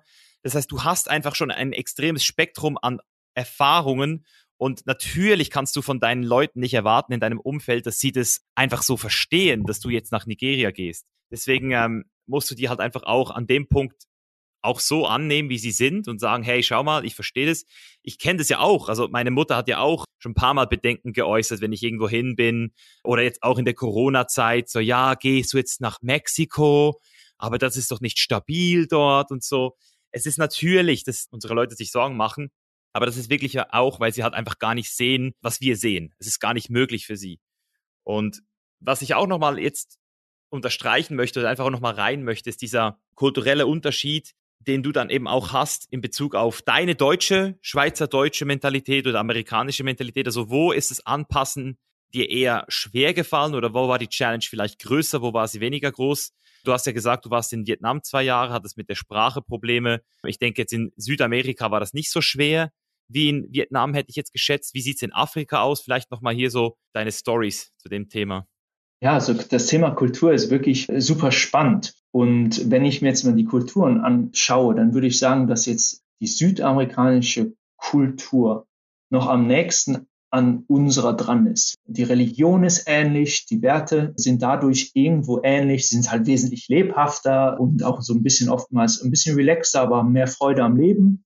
Und Asien war bis jetzt eigentlich, also ich sage wirklich Südostasien oder Vietnam ist ja auch sehr stark geprägt von China, war so das, wo der Gap, und das ist gar nicht negativ gemeint, der Gap einfach am größten ist. Ne? Die sind sehr geprägt von den Lehren des Konfuzius, die haben ganz andere Herangehensweise an ihr Gesellschaftsbild oder welche Rolle sie in der Gesellschaft spielen. Wir kommen aus dem Individualistischen. Ne? Das in der USA ist das am stärksten. Die Freiheit des Individuums ist das höchste Gut. Deshalb auch aus dieser Perspektive ist es nachvollziehbar, dass man Waffen tragen darf, dass man sich selbst verwirklichen darf. All diese Sachen, die manchmal für uns nicht nachvollziehbar sind. Aber wenn du die aus der Sicht, aus der Brille der Historie auch der Vereinigten Staaten dir anguckst, macht es wieder Sinn. Und dann guck dir die Gesellschaftsstruktur in, in Fernost an, wo das Individuum eine untergeordnete Rolle spielt, aber das Kollektiv wesentlich wichtiger ist. Ne? Ich meine, die Japaner haben nicht umsonst mit den Kamikaze-Fliegern erreicht, dass die Leute sich in den Tod stürzen mit ihren Kamikaze-Fliegern auf die Schiffsträger oder auf die Schiffe der Amerikaner. Und ich glaube, das ist natürlich durch Manipulation möglich gewesen, aber auch dadurch, dass es schon in der Gesellschaft einfach so verankert ist, dass man eher was tut, was für die Gesellschaft gut ist. Das siehst du auch jetzt in der Corona-Krise. Du hast ja auch sehr viel dich damit befasst, mit Masken tragen oder nicht. Und die Asiaten, die tragen sowieso schon eine Maske ohne Corona, wenn sie krank sind, um die anderen nicht anzustecken. Das würdest du in, ich glaube, in der Dachregion nicht so häufig sehen. Ne? Niemals. Ich kann nicht atmen oder was auch immer. Das hat gar nichts damit zu tun, was man jetzt von Maske tragen hält oder nicht, aber das ist einfach so, da sieht man, um das Kollektiv zu schützen, trage ich eine Maske, auch wenn ich sie auch nicht mag. Das ist einfach diese andere Herangehensweise und da gibt es ganz, ganz viele Unterschiede. Und jetzt, um auf Afrika hinzukommen, Afrika erinnert mich ein bisschen mehr auch an Lateinamerika, weil die Religion relativ ähnlich ist. Ich meine, in Afrika haben wir vorwiegend Christentum und auch den Islam. Beide sind monotheistische Religionen, die irgendwo auch auf eine andere Art und Weise aber irgendwo auch die gleichen Werte widerspiegeln. Und deshalb sehe ich das auch so ein bisschen noch näher an unserer Kultur dran als jetzt das Asiatische. Und da gibt es auch ein super Buch, das kann ich jedem empfehlen, der irgendwie international arbeitet. Das heißt The Culture Map. Aaron Meyer, The Culture Map, ist ein ganz einfaches Buch, 250 Seiten, das habe ich gelesen und das ist echt gut, weil das alle Kulturen an zehn verschiedene, ich sage mal, Parametern so ein bisschen einordnet, wie sie arbeiten, wie sie gegenüber Zeit eingestellt sind und das auch erklärt. Es ist ein sehr gutes, einfach geschriebenes Buch. Kann ich jedem empfehlen, der im Ausland oder auch in internationalen Teams irgendwie arbeiten möchte oder einfach die Kultur verstehen möchte. Ja. Mhm. Ja, ich habe mich da schon relativ tiefgründig mit Spiral Dynamics beschäftigt. Ich glaube, das ist was ähnliches, weil da diese Wertesysteme auf kollektiver Basis ermittelt werden. Und da siehst du halt das genau, was du beschrieben hast, in diesen asiatischen Ländern. Das war ja bei uns auch noch so vor, ich würde mal sagen, 50, 100 Jahren, dass es viel mehr aufs Kollektiv war, sehr viel mehr hierarchisch. Also da hast du noch Respekt gehabt gegenüber einem König oder einem Präsidenten. Mittlerweile ist der Präsident bei uns auf Twitter eine extrem selbst süchtige Person, oder? Also jetzt nicht im Bösen, also jetzt nicht mal gewertet, aber sie ist sehr selbstgetrieben, oder? Es ist Corona, man verfolgt seinen eigenen Wahlkampf. Das heißt, wir haben hier, also hier in Deutschland mittlerweile auch und in Amerika sowieso, werden wir halt belohnt dafür, an uns selbst zu denken. Und das wird von uns auch erwartet und das wird von uns auch fast schon so wie, ja, also das ist das, was halt jeder machen muss. Jeder muss bei sich selbst gucken. Und in Asien ist es noch überhaupt nicht so. Also dadurch, glaube ich, hast du da einen sehr guten Punkt gebracht. Ich muss sagen, das mit den Masken finde ich super interessant auch, weil in Asien habe ich jetzt zum Beispiel in Bali mitgekriegt, da haben sie jetzt geschlossen bis Dezember. Also bis Ende Jahr ist geschlossen. Und das ist scheinbar für die ganzen Balinesen sehr erschütternd gewesen, das zu hören. Also viele Balinesen hätten sich gewünscht, besonders in Bali eben, dass da der Tourismus wieder kommt, weil die halt finanziell am Arsch sind. Und in Thailand wiederum, die sind nicht ganz so verzweifelt, muss man auch sagen. Die haben natürlich noch andere Sachen. Aber in Thailand haben trotz dieser Abhängigkeit des Tourismus die meisten Leute dafür gestimmt, keine neuen Leute reinzulassen aktuell. Also die sind alle sehr stark eben auch wieder fokussiert dabei, die Sicherheit im Land selbst zu bewahren und jeden Teil sozusagen die Möglichkeit zu geben, halt einfach sicher zu sein. Und deswegen würde es mich einfach nochmal von dir zu interessieren, als jemand, der jetzt auch in Thailand baut gerade. Wie siehst du das so im Allgemeinen? Also ich habe immer wieder dieses Sprichwort gehört oder dieses Gerücht, dass ein Expat in Thailand besonders nie zu 100 Prozent akzeptiert werden wird von den Thais. Die sind respektvoll dir gegenüber, aber die werden nie in der Lage sein, hier zu 100 Prozent die Kultur so zu öffnen. Ist da was dran? Ist da so eine Blockade oder glaubst du, dass es schon möglich ist, wie zum Beispiel jetzt in Südamerika, wirklich mit den Leuten so auf einem Level zu sein und mit denen so zu essen und mit denen zu feiern und die ganzen Sachen zu machen so? Sehr gute Frage. Und es gibt da euch eine ganz klare Antwort. Du wirst in den Kulturen, die sehr unterschiedlich von dir sind, niemals, ich sag mal, die Akzeptanz oder die Akzeptanz schon, aber du wirst dich nie was wie ein Local fühlen. Das wird nicht gehen. Das ist eigentlich ganz einfach. Warum klappt es nicht? Weil nehmen wir mal wie Thailand, ist auch wie Vietnam eine sehr, ist sehr anders. Ne? Die Leute sehen anders aus, die sprechen andere Sprache. Du siehst ganz anders aus. Du sprichst die Sprache wahrscheinlich nicht. Selbst wenn du, das würde dich sehr, sehr lange dauern, bis du Thai perfekt sprichst. Und trotzdem ist es immer noch so gut. Aber du könntest, du könntest oder auch ich, wir könnten Argentinier sein. Ne? Wir könnten auch Brasilianer sein. Auch die Sprache ist einfach zu erlernen. Du könntest jetzt wahrscheinlich, wenn du jetzt anfängst in Panama zu leben oder wo auch immer, irgendwann äh, in 40 Jahren hättest du keinen Akzent mehr. Ne? Du wirst komplett da eingebunden werden. Das heißt, die Gap ist leichter zu, zu schließen. Das wird in Afrika, das wird in Asien niemals passieren. Und das hört sich jetzt so negativ an, aber es ist wirklich negativ. Du bist einfach immer der Außenseiter und das musst du einfach irgendwo akzeptieren. Ne? Du kannst so viel lernen über die Kultur und das ist gut, aber du wirst immer der Außenseiter sein. Und ich glaube, man sollte nicht versuchen, so zu sein. Das passt nicht, das ist nicht authentisch. Ne? Wie ein Deutscher, der in die Schweiz kommt, der kann es nicht wirklich und versucht, Schweizerdeutsch zu reden. Das ist, ja, wenn es gut läuft, lachen sie über dich. Wenn es schlecht läuft, dann nehmen sie es als Affront auf. Du bist einfach anders und das ist in Ordnung, aber du kannst trotzdem die gleichen Werte haben und Respekt zeigen und auch respektiert werden. Deine Identität ist ja nicht deine Nationalität, aber du bist diese Person. Du musst nicht, wenn du in Thailand wohnst, der Thai-Mischa werden. Nee, das musst du nicht. Ja, ja, klar. Mir geht es eher darum, dass ich auf jeden Fall diese Connection mit den Leuten einfach habe, weil ich mag halt einfach dieses Gefühl, mit Leuten auf einer Wellenlänge zu sein. Das heißt, ich will nicht so wie die sein, aber ich will auf jeden Fall verstehen, um was es denen geht. Und ich glaube, dass das eine Mission sein wird, weil ich eben wirklich das Gefühl habe, in Thailand auf dieser Insel, wenn du da wirklich Veränderungen in einer Kultur auch bezwecken möchtest, vielleicht auch eben so ja umwelttechnisch auch was verbessern möchtest, dann musst du ja auch mit den Leuten, die dort sozusagen das Sagen haben, in Kontakt kommen. Und da habe ich schon ultra viele lustige Erfahrungen gemacht. Also was zum Beispiel in Thailand so interessant ist, ist, und das kann man natürlich jetzt schlecht oder gut bewerten, aber Korruption, es macht halt viele Sachen auch unkomplizierter. Weißt du, wie ich meine? Also, du hast halt hier in Deutschland und in der Schweiz, wenn du da eine geile Idee hast oder irgendwas machen willst oder irgendwas in deinem Haus verändern möchtest, dann kann das manchmal ein Jahr gehen, bis du da überhaupt mal eine Bestätigung kriegst vom Amt. Ja. Und in Thailand heißt es einfach so, hey, wer ist hier verantwortlich dafür? Was kann man da machen? Und dann regelt man das halt so richtig oldschool halt, ja. Und ich finde es irgendwie noch so eine interessante Sache und gleichzeitig ist aber das natürlich auch gefährlich, weil das kann ja auch immer gegen dich wieder spielen. Also es kann ja dann auch immer sein, dass andere Leute aus Interesse dann auch wieder solche Sachen durchsetzen. Deswegen, das ist mir jetzt schon mal bewusst geworden, als ich in Thailand gebaut habe. Ich so, okay, da gelten andere Regeln. Also da musst du so theoretisch auch mit dem Gedanken spielen, dass du im schlimmsten Worst Worst Case Szenario irgendwann dein Haus nicht mehr kriegst, so, weil die einfach, die könnten ja theoretisch sagen, so, und jetzt haben wir keinen Bock mehr auf alle Schweizer und alle Deutschen, deswegen, ihr kommt hier nicht mehr rein oder ihr werdet enteignet. Das gab's ja auch schon in Venezuela gab's da ganz krasse Sachen, habe ich mitgekriegt. Ja.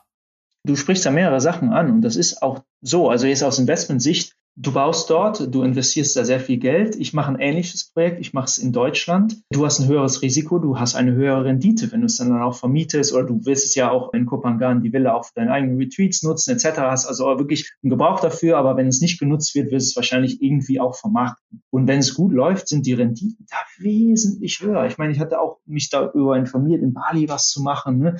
Die Renditen sind da wesentlich höher, weil das Risiko einfach höher ist. Da, wo Risiko sind, ist potenzieller Gewinn und Verlust. Das ist eine Grundregel, die gilt überall, egal an welchen Märkten du bist, wo Risiko ist auch Gewinn. Wenn du auf Nummer sicher gehst, das ist das Schlimmste, Sparbuch, ne, Nummer sicher, verlierst du jetzt noch Geld. Das ist so das Schicksal des armen Mannes oder des Mittelstands, ne, was man so gut sagt. Ich habe dir auch die Folge gehört und das ist einfach für dich auch so eine Entscheidung gewesen. Du nimmst das, für dich ist das auch das Richtige dann. Ne? Und das ist auch ganz klar so. Und jetzt, um den Bogen zu spannen auf vom Investmentgedanke jetzt, wie du mit den Leuten umgehst. Und du hast ja auch vor, da eine Community zu schaffen mit den Retreats, mit dem autarken Leben, dass man sich selber anbaut, also wirklich dieses Bewusste zu bauen.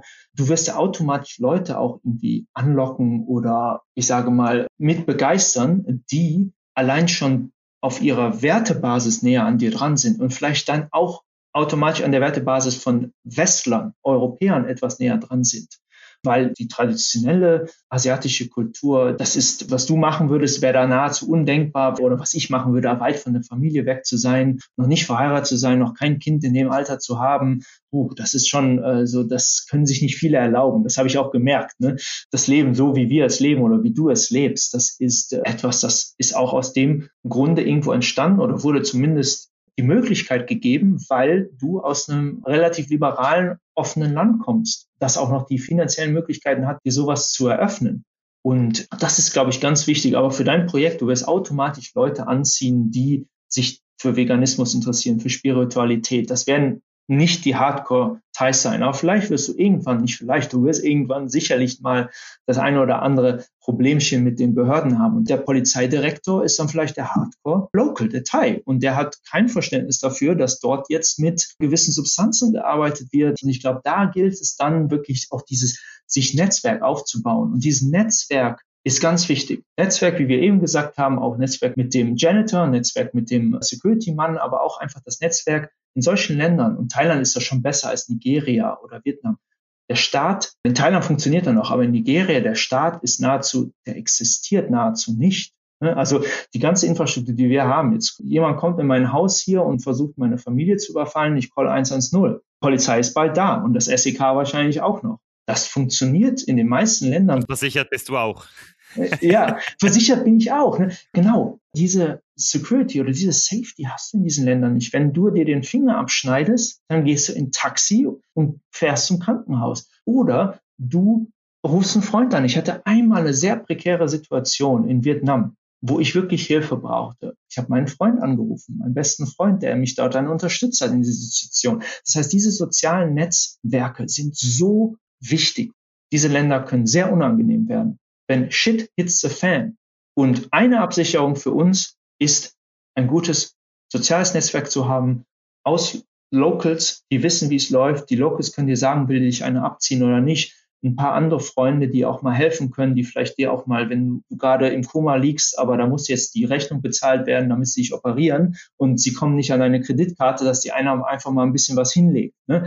Also solche Freunde. Und dieses Netzwerk ist ganz wichtig, dass man sich das selber aufbaut, und dass man immer auch irgendwo einen Notplan hat. Ne? Ich weiß, du bist kein Fan von Plan B. Ne? Arnold Schwarzenegger war es auch nicht. Ne? Forget about Plan B, aber das ist wirklich in diesem Sinne wirklich nur das, was passiert, wenn wirklich mal was schief läuft. Wie kann ich das Land verlassen? Wen kann ich anrufen, wenn ich Hilfe brauche? Das ist eigentlich so, wie das Leben dort abläuft. Und das ist auch so, da kann man auch viel lernen von, sag ich mal, ähm, das hört sich jetzt falsch an, von Kriminellen, aber Kriminelle, wie die ihr Leben, also die können auch nicht die Polizei anrufen. Mafia-Boss oh, ich werde jetzt bedroht, ich rufe jetzt die Polizei an. Nein, Mafia-Boss wird auf sein eigenes Netzwerk beruhen. Ne? Das einfach nur mal als Beispiel. Nicht, dass das äh, irgendwie gut zu heißen sei, aber so funktioniert die Welt.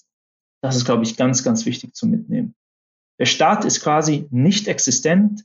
Du musst alles für dich selbst regeln. Und das bedeutet auch, und jetzt komme ich zum dritten Punkt, dazu gehört in vielen Ländern leider auch die Korruption. Und du sollst jetzt keine die Zuhörer, sondern keine Mafia-Bosse werden oder Kleingangster, aber einfach dieses Verständnis, wenn du in so ein Land gehst, wo der Staat nicht so funktioniert wie zu Hause, mach sicher, dass du ein eigenes Netzwerk hast, auf das du zurückgreifen kannst. Mhm. Ja, ich habe das wirklich in Buenos Aires zum ersten Mal am eigenen Leib erfahren. Also ich hatte bisher nie kulturelle Probleme, aber in Buenos Aires sind mir ein paar Sachen passiert. In den letzten Tagen vor dem Lockdown zum Beispiel, da ähm, wollte ich ein Paket empfangen, seit über zwei Wochen, habe das nie gekriegt. Der argentinische Zoll die haben ja ein extremes Wirtschaftsproblem und die unterbinden jegliche Importe. Also die wollen einfach nicht, dass du irgendwas aus dem Ausland bestellst. Die haben einfach gar keinen Bock drauf. Und dann haben wir da wirklich einen sehr teuren Kurier beauftragt, dass der über UPS mir meine Supplements liefert. Und ich bin dann aus Brasilien zurückgekommen, genau an dem Tag, als die Pandemie verkündet wurde. Knapp noch zurück ins Land gekommen und hatte diesen Stempel dann drin diesen Stempel vom Tag, wo ich reingekommen bin. Und aus einem dummen Zufall bin ich dann an diese, also ich, ich habe wirklich alles versucht. Ich habe all meine Tricks angewendet, bis ich dann in dem Zoll war am Flughafen, wo mein Paket war, weil ich denen halt erklärt habe, wie wichtig das für mich ist und dass ich vegan bin und dass da Supplements drin sind. Und dann hat die Frau gesagt, ja, dann gib mir mal deinen Passport, ich schaue mir das mal an.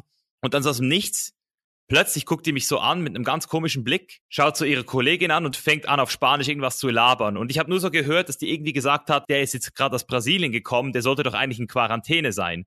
Auf jeden Fall hat die dann so gesagt, hey, wenn jetzt die Polizei hier wäre, dann würden die dich verhaften, weil du gegen das äh, Gesetz verstößt. Und ich so, was? Sie so, ja, du warst in Brasilien gestern oder vorgestern. Ich so, ja, aber äh, ist ja alles cool. Und so, sie so, nein, ist nicht alles cool. Du dürftest eigentlich gar nicht hier sein. Du müsstest zu Hause sein in Quarantäne für 14 Tage. Und ich so, was? Und am Ende des Tages war es dann so, mein Paket habe ich nie gesehen, also nie gekriegt und die haben mir halt gesagt, gehen sofort nach Hause. Und dann war ja auch Quarantäne dann in Buenos Aires und du durftest nicht mal mehr raus. Ich hätte nicht einen Flug buchen dürfen, weil alle Flüge gecancelt waren und wenn ich einen gebucht hätte, dann hätte ich zuerst eine Bestätigung von meiner Embassy gebraucht. Also ich hätte auch nicht nach Mexiko fliegen dürfen. Die Polizei hätte mich am Flughafen festgenommen so. Und da habe ich zum ersten Mal gecheckt, wow, krass.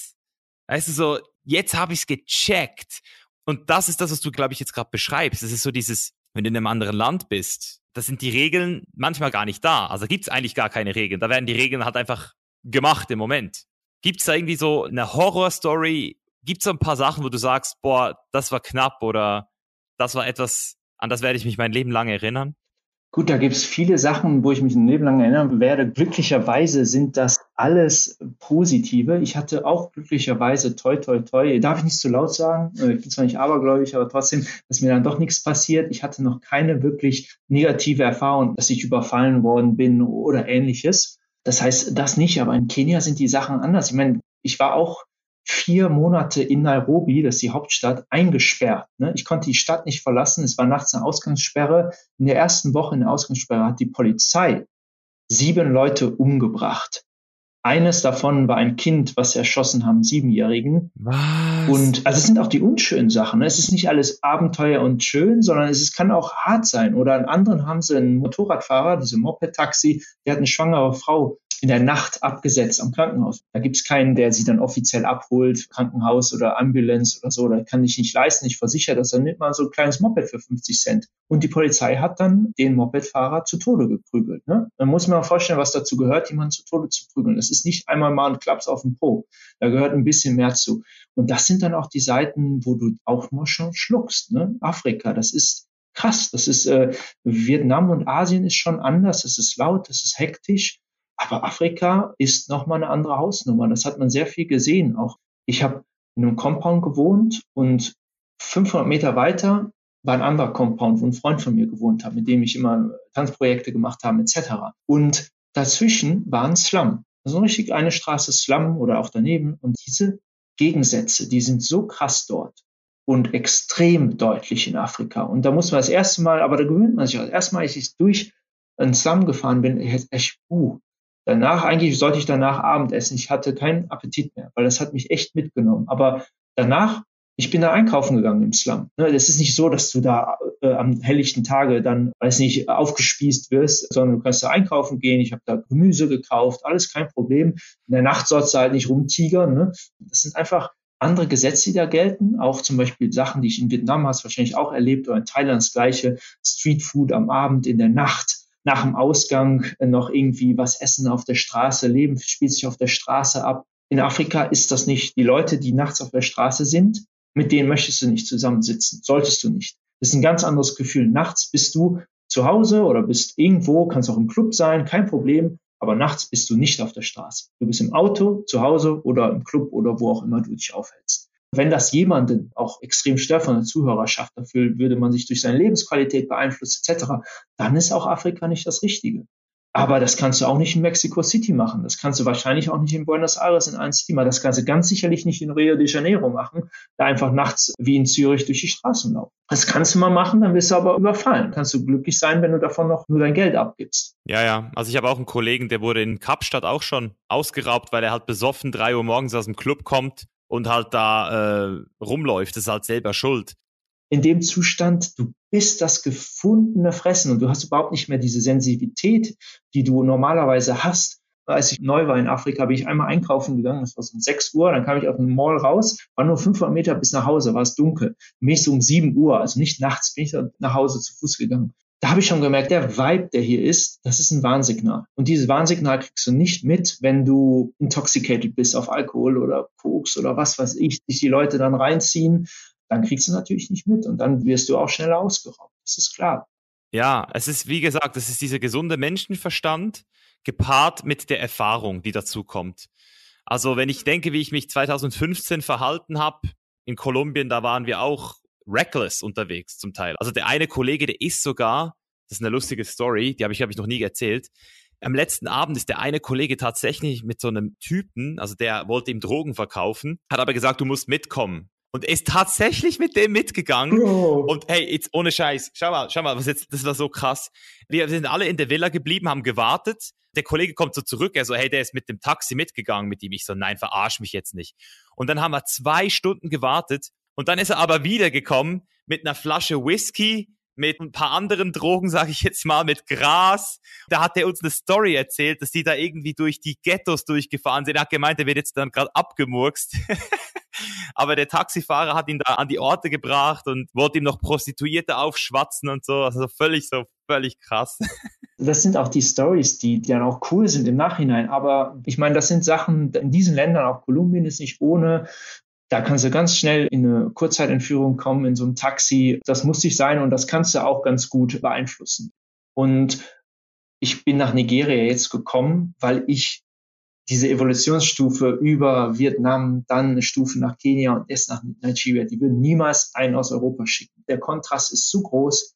Das ist wie ein Vollschlag ins Gesicht. Das ist viel zu riskant für das Individuum um sich da glücklich zu fühlen oder auch selbst gesund zu bleiben, nicht äh, im schlimmsten Falle zu sterben. Stress und. Ja, auch die Firma. Ich meine, das Risiko, wenn du da jemanden hinsetzt, das ist, ist teuer für die Firma und du wirst dafür, dass du in solche Regionen gehst, das lohnt sich auch, ne? Auch finanziell gesehen. Und deshalb ist es auch interessant, wenn du das so, sie so magst, das dann auch mitzunehmen, weil du dadurch profitieren kannst und dann auch, was immer du damit machen willst, investieren. Ich sage immer, ich lebe jetzt, äh, was habe ich jetzt? Einen Koffer, einen großen Koffer, einen kleinen. Ich besitze gar nichts, also gar nichts so an Sachen, an Krimskrams. Habe ich alles abgelegt. Deshalb bin ich komplett flexibel. Das merkt die Firma auch. Ich meine, wenn du mit so einem Haushalt rüberziehst und dann zehn Container und die Kinder müssen noch in die internationale Schule und so, gut. Also das wird dann schon schwierig und manchmal hast du dann selbst jetzt die neue Aufgabe, die ich übernehmen werde. Ich bin relativ jung dafür noch oder Junior, wie man sagen würde in einem Corporate Speak.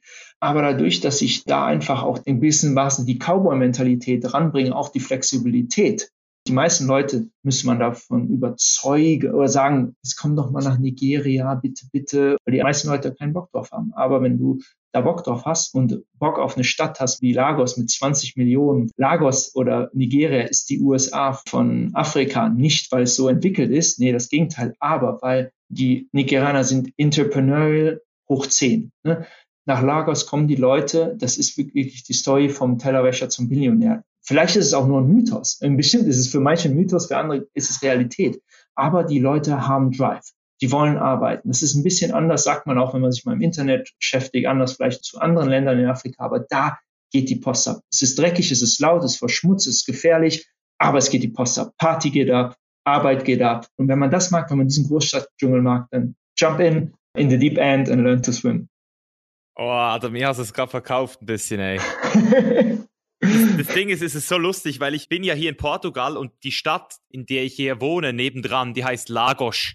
Und ich habe da mal bei Happy Cow, dieser App für vegane Restaurants, habe ich da mal Lagos eingegeben und dann ist Lagos Nigeria hochgepoppt und ich habe gesehen, dass es sogar in Lagos mehrere vegane Restaurants gibt. Also irgendwas muss da dran sein, also da geht irgendwas, oder? Definitiv, da geht die Post ab, ja.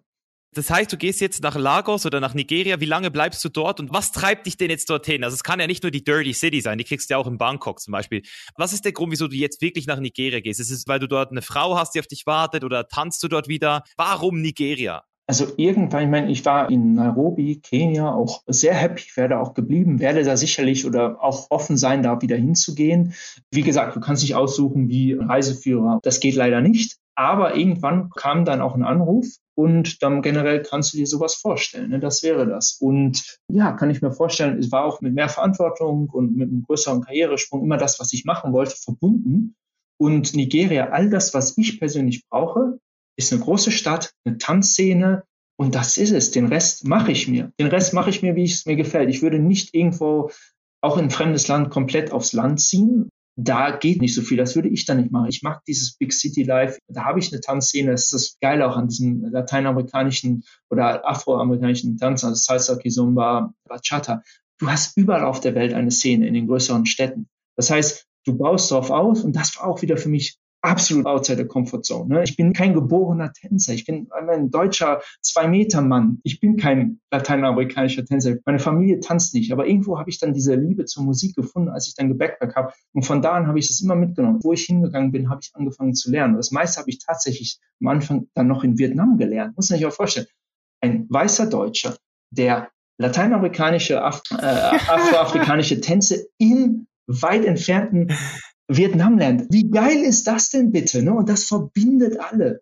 Und da hast du sowas genau wie das Vegane. Ne? Das Vegane verbindet alle und das hast du auch. Du kannst dich vegan ernähren in Lagos, in Nigeria, du kannst dich vegan auf Kopangan ernähren. Ne? Das ist einfach diese Szene, wenn dir etwas wichtig ist und dir das Spaß macht oder punkten kannst du eh sowieso überall. Ne?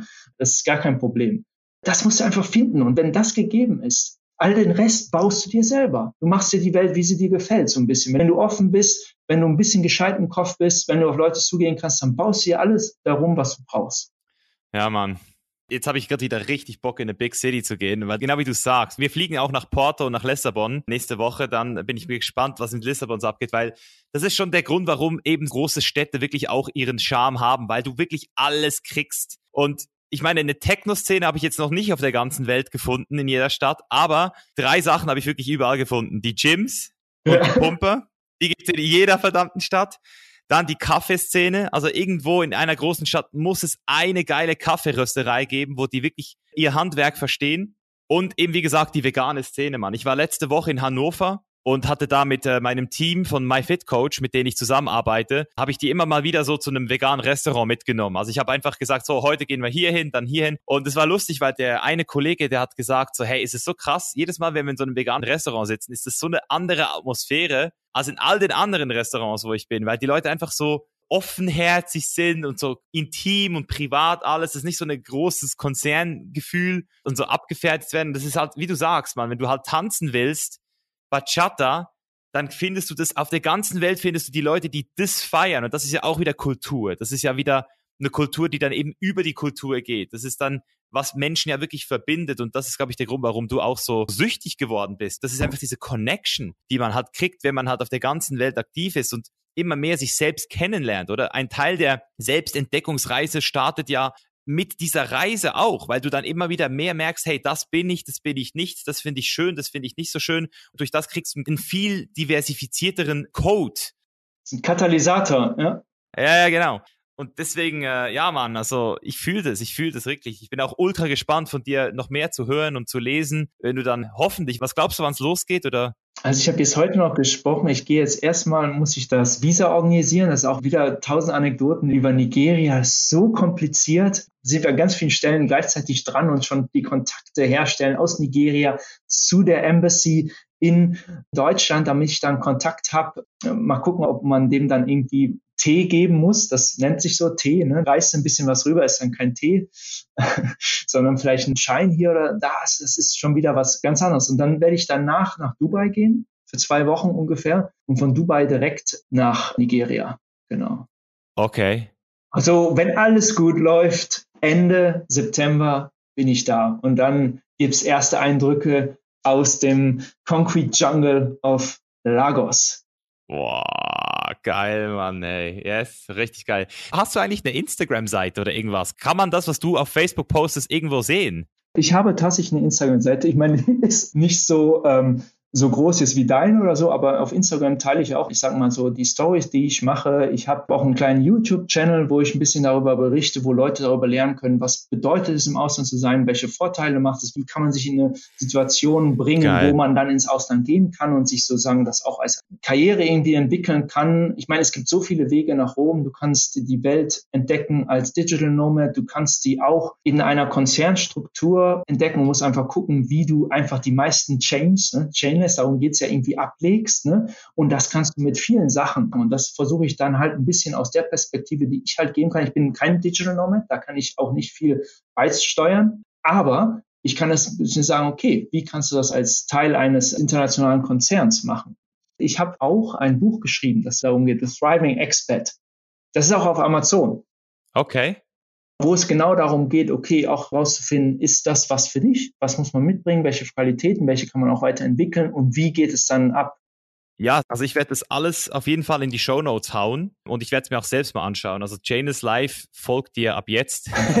cool, ja. Und also es würde mich wirklich freuen, auch mehr zu sehen, vor allem jetzt Nigeria, weil das habe ich jetzt noch nie irgendwo groß gesehen oder da hat auch keiner gevloggt oder YouTube-Videos darüber gemacht. Wir hatten mal den Backpacking Simon bei uns zu Gast, der hat mir schon ähm, Pakistan schmackhaft gemacht. Das sei scheinbar auch ziemlich krass dort, was da so abgeht. Deswegen richtig geil, Mann. Du bist kein Digital Nomad, aber du machst dafür etwas, was ganz viele andere Leute vielleicht auch gar noch nie in Betracht gezogen haben. Mal bei seinem Konzernchef, Abteilungsleiter, was auch immer nachzufragen, hey, gibt's da eigentlich eine Möglichkeit, mal ins Ausland geschickt zu werden für zwei Jahre und dann eben ist es nicht gerade ein Katalog, den du kriegst, aber dafür kannst du dann im besten Fall for free einfach mal in eine komplett neue Kultur eintauchen, dort einfach neue Leute kennenlernen und wie wir vorhin gesagt haben, diesen Katalysator einfach auch mal nutzen, der es ja wirklich ist so.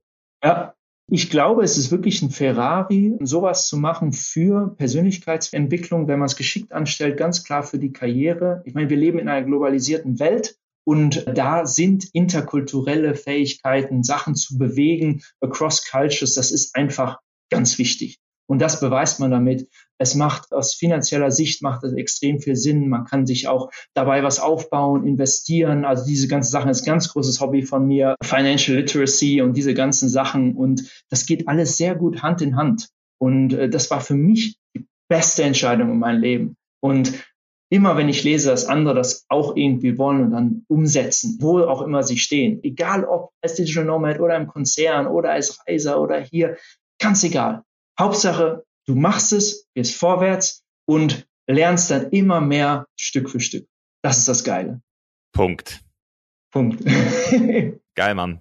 Vielen Dank, dass du hier warst, Manuel. Hat mir wirklich Spaß gemacht, von dir mal ein bisschen was zu lernen und zu hören. Danke, Micha. War mir eine Ehre, hier da zu sein und äh, teilnehmen zu können. Und ich freue mich auf weitere Podcast-Folgen. Und ist ein cooler Podcast. Vor zwei Wochen entdeckt und direkt am Durchsuchten hast mir auch einige Inputs gegeben. Ich werde vielleicht auch irgendwann mal anfragen, ob ich dann zu deiner Villa nach Kopangan kommen kann. Rhythmie habe ich mir schon aufgeschrieben, diese Sachen. Da ist noch viel Arbeit für mich zu tun auf spiritueller Ebene und dein Blog hat mir wirklich so den Ansporn gegeben, nicht nur auf diesem klassischen Persönlichkeitsentwicklung und Erfolg und hier und Hustle und morgens früh aufstehen und diese ganzen Sachen, sondern einfach auch nochmal die nächste Stufe sich anzugucken. Vielen Dank dafür. Hammer. Vielen Dank. Sehr gerne. Peace out. so, und da sind wir wieder. Ich hoffe, es hat dir genauso gefallen wie mir. Bevor ich jetzt zu den Top Learnings dieser Folge komme, gib mir noch 60 Sekunden Zeit, dir zu erklären, wie du diesen Podcast hier supporten kannst. Erstens, indem du den Podcast jetzt abonnierst und nächste Woche wieder dabei bist. Zweitens, indem du jetzt auf patreon.com slash live gehst und dort den Podcast monetär unterstützt. Du kannst ab 4 Euro anfangen und kriegst dafür die Folgen früher, hast die Möglichkeit, deine persönlichen Fragen an unsere Gäste zu stellen und auch persönlich mit mir in Kontakt zu treten. Das heißt, sehr viele Vorteile für dich. Du findest den Link auch in den Show Notes. Und drittens, falls du keine 4 Euro hast, kein Problem, Auch durchs Teilen auf Social Media, besonders Instagram, Facebook und WhatsApp, hilfst du natürlich diesem Podcast hier auch bekannter zu werden und mehr Leute hier zu The Chain is Live zu bringen. Deswegen vielen Dank für jeden, der hier supportet. Und jetzt zu den absoluten Top-Learnings aus dieser Folge. Direkt vorab kann man sicher schon mal sagen, du brauchst nicht zwingend einen Hochschulabschluss oder musst auch nicht jahrelang studieren gehen, um irgendwann im Ausland arbeiten zu können. Da sind andere Sachen wichtiger. Ich denke vor allem mal die Bereitschaft, eine neue Sprache zu lernen, die Bereitschaft überhaupt, dich in eine neue Kultur zu integrieren und dann natürlich auch neue Fähigkeiten zu entwickeln. Das heißt, im Falle von Manuel waren es auch die Regeln zu kennen und dann ein paar vielleicht zu brechen, so wie das auch schon Arnold Schwarzenegger gesagt hat. Die Leute, die es wirklich dorthin gebracht haben, wo sie hinwollen, die haben einfach auch wirklich verstanden, dass es diese Regeln, diese Regeln, die wir glauben in Deutschland, dass es die einfach gibt, dass alles starr ist, dass es eben alles auch nur sehr flüssig ist am Ende des Tages. Und je mehr man reist, desto mehr hat man dann auch eben diesen Booster, diesen Ferrari der Persönlichkeitsentwicklung und natürlich auch für deine Karriere. Und das sorgt dann dafür, dass du eben genau solche Sachen auch verstehst und dann dein Leben auch in einem ganz anderen Bewusstseinszustand lebst. Das heißt, wenn ich eine Sache wirklich hier nochmal sagen kann, ist, dass wenn du in deinen jungen Jahren viel um die Welt gekommen bist, viele verschiedene Kulturen kennengelernt hast, dann hast du damit auch einen Vorteil, wenn du dann irgendwann mal wieder zurückkommst nach Deutschland, weil du einfach nicht nur offener bist, sondern eben auch ein höheres Verständnis für die Verhaltensmuster von Menschen hast, für die Probleme, für die Denkweisen von Menschen hast und dort dann eben auch in deinem Unternehmen oder als Selbstständiger einen Unterschied machen kannst. Deswegen sage ich auch immer wieder, Reisen ist auf jeden Fall ein wichtiges Tool der Persönlichkeitsentwicklung. Neben Büchern, neben Seminaren, neben Mentoren und Coaches würde ich auf jeden Fall auch einen Teil meines Geldes immer für Reisen auf die Seite legen und dir deswegen auch empfehlen, deiner inneren Stimme zu folgen, auch wenn es manchmal Angst macht, auch wenn man manchmal Selbstzweifel hat, ob man es schaffen wird. Manuel hat es auf jeden Fall die letzten Jahre bewiesen und wenn du ihn weiterhin verfolgen willst, was er gerade so macht in Nigeria, dann kannst du ihm ja auch auf Instagram folgen. So, das war's. Ich bedanke mich fürs Zuhören und bis zur nächsten Woche. Dein Mischer. Peace out.